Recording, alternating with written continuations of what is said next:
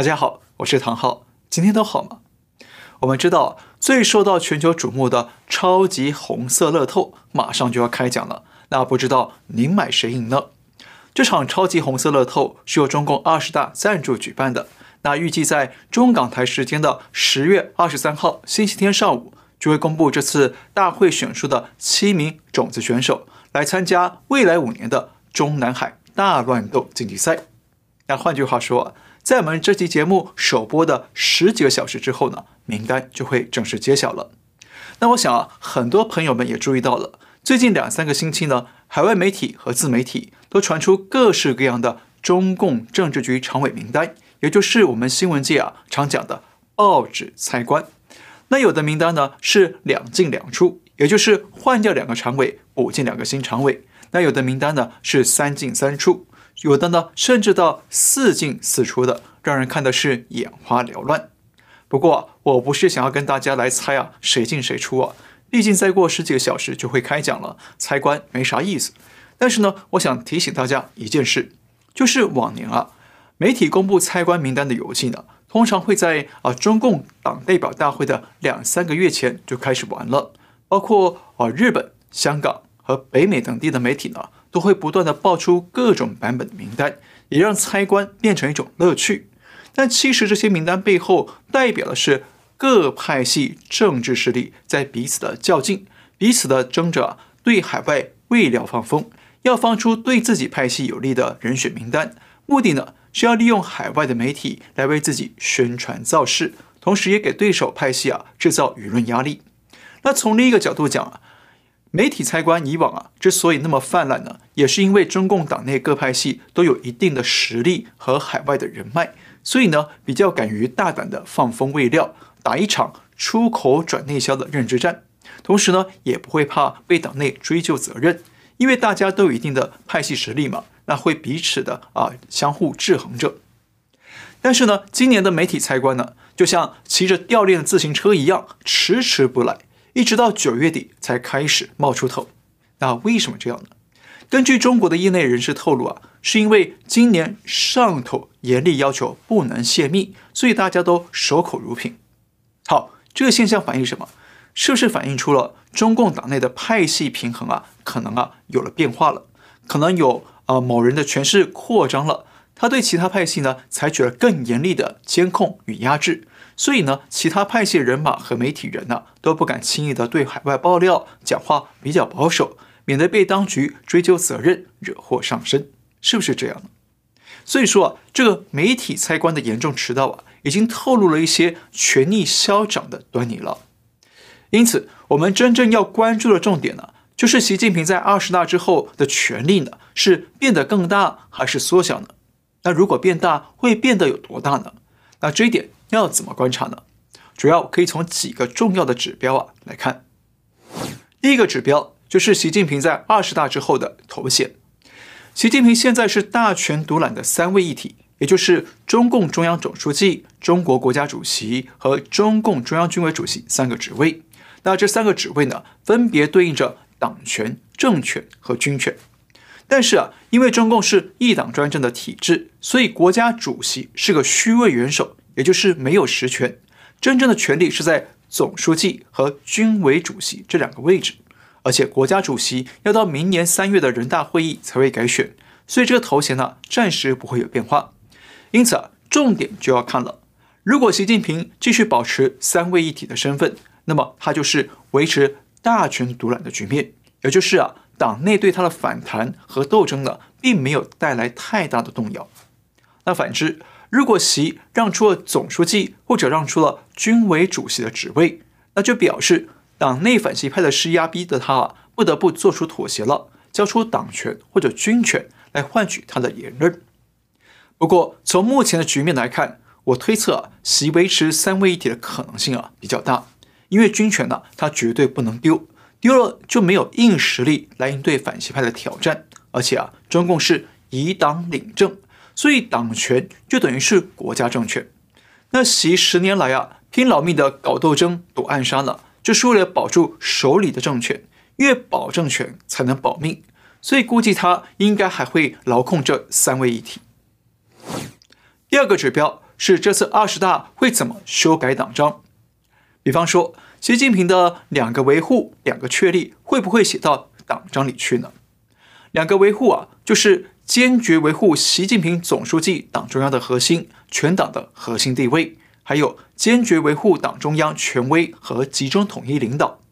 那两个确立呢，就是确立习近平同志党中央的核心、全党的核心地位，还有确立习近平新时代中国特色社会主义思想的指导地位。听起来啊，像绕口令一样，看不明白，对不对？没关系啊，这些官话口号啊，其实就是一句话：习近平是党的核心，整个党都要听令习核心。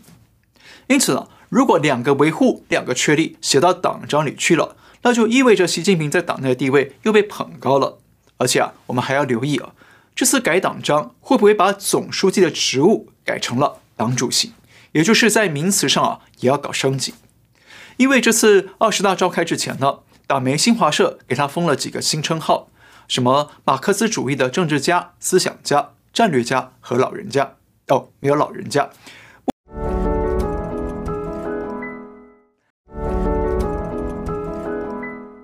目的呢是用来抬高习近平的地位与身价，而且呢，在二十大期间，中共的中央政治研究室又出面吹捧习近平是众望所归的人民领袖。那对于一个政治人物做这种谄媚无上限的宣传呢，在海外社会听起来啊，会觉得不可思议。但是呢，在中共体制底下，这就是一种造神造偶像的政治酝酿，是在为下一步的歌功颂德在做准备。所以呢，我们不能排除习近平可能会从中共总书记变成中共党主席，到时候啊，他的三位一体就会变成三主席：党主席、国家主席和中央军委主席。那这样呢，他就可以用人民领袖习主席的身份来跟伟大领袖毛主席并驾齐驱。当然，这也象征他的权力啊扩大到了巅峰状态。第三个指标。是政治局常委的人数与派系分布。我们知道，现在中共政治局的常务委员会啊有七个人，也就是全党权力最大的七个人。但是这个人数啊不是一成不变的。像十年前的十八大，中共的常委就从九个人缩减到七个人。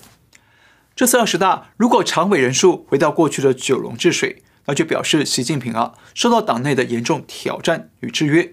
所以不得不稀释他的权力，分配给其他派系来摆平党内的不满。但是反之哦，如果常委人数又缩减了，那就是表示啊，习是大权在握，所以呢，他可以不理会党内的反对和阻力，把权力进一步集中在他手上。当然了，现在媒体最感兴趣的是到底有哪些人会进入常委呢？也就是所谓的入场。因为这牵涉到习派与团派和江派等等的派系实力分布，那也是可以看出习近平权力啊是扩张或缩减的一个关键指标。比方说，《华尔街日报》抛出的版本是六个常委，包括了习近平、王沪宁、赵乐际、李强、李希、丁薛祥，几乎都是啊习的人马与亲信。这样就表示啊，中共的天下变成了习的天下，就等于更进一步的垄断权力。那到时候，中国将回到毛泽东的独裁年代。那中国内部啊，将没有人可以阻挡习近平的权力意志。再举个例子，台湾联合报抛出的版本呢，是习近平、李克强、汪洋、赵乐际都留任，再补上丁薛祥、陈敏尔、胡春华三个新常委。这样的版本呢，是比较中规中矩的，因为李克强、汪洋和胡春华都是团派，所以某种程度可以制衡习派的权力。当然了，这份名单还有很多版本哦。但是因为中共马上就要宣布新常委了，所以呢，我们就不花力气在这些假设名单里啊讨论了。等最后的常委名单出炉呢，我们再做进一步的分析。再来，第四个指标是各常委的职位与排序。大家知道，中共对于常委名单的排序啊是很讲究的，因为这个排序呢，代表着这个人在常委会里头的地位高低与实权大小。比方说，现在习近平是排名第一，李克强第二，栗战书第三，汪洋第四，这都对应着他们在党内话语权的大小。所以呢，在二十三号中共新常委公开亮相的那一天，我们可以仔细的观察他们在记者会上出场的顺序，基本上就可以看出他们的权力高低。当然了，如果习家军的排序啊普遍都比较靠前的话，那就表示习的权力地位是稳固的。再来，每个常委将来会被安排到什么政府职位去，也跟他们被赋予的权力大小有关系。那通常来说，接任国务院总理的常委啊，地位排名呢就在第二。那接下来呢是人大委员长和政协主席，那往后面呢是中纪委书记和国务院第一副总理等等。最后一个指标是中央政治局委员的派系分布。这次二十大会选出二十五名的中央政治局委员，那这二十五名委员再选出七名常委，如果人数啊没有改变的话，所以除了常委会之外，中央政治局成员的派系分布啊，也会影响到习近平的权力大小。如果习派人马占多数，那当然习的权力啊就会进一步的扩张。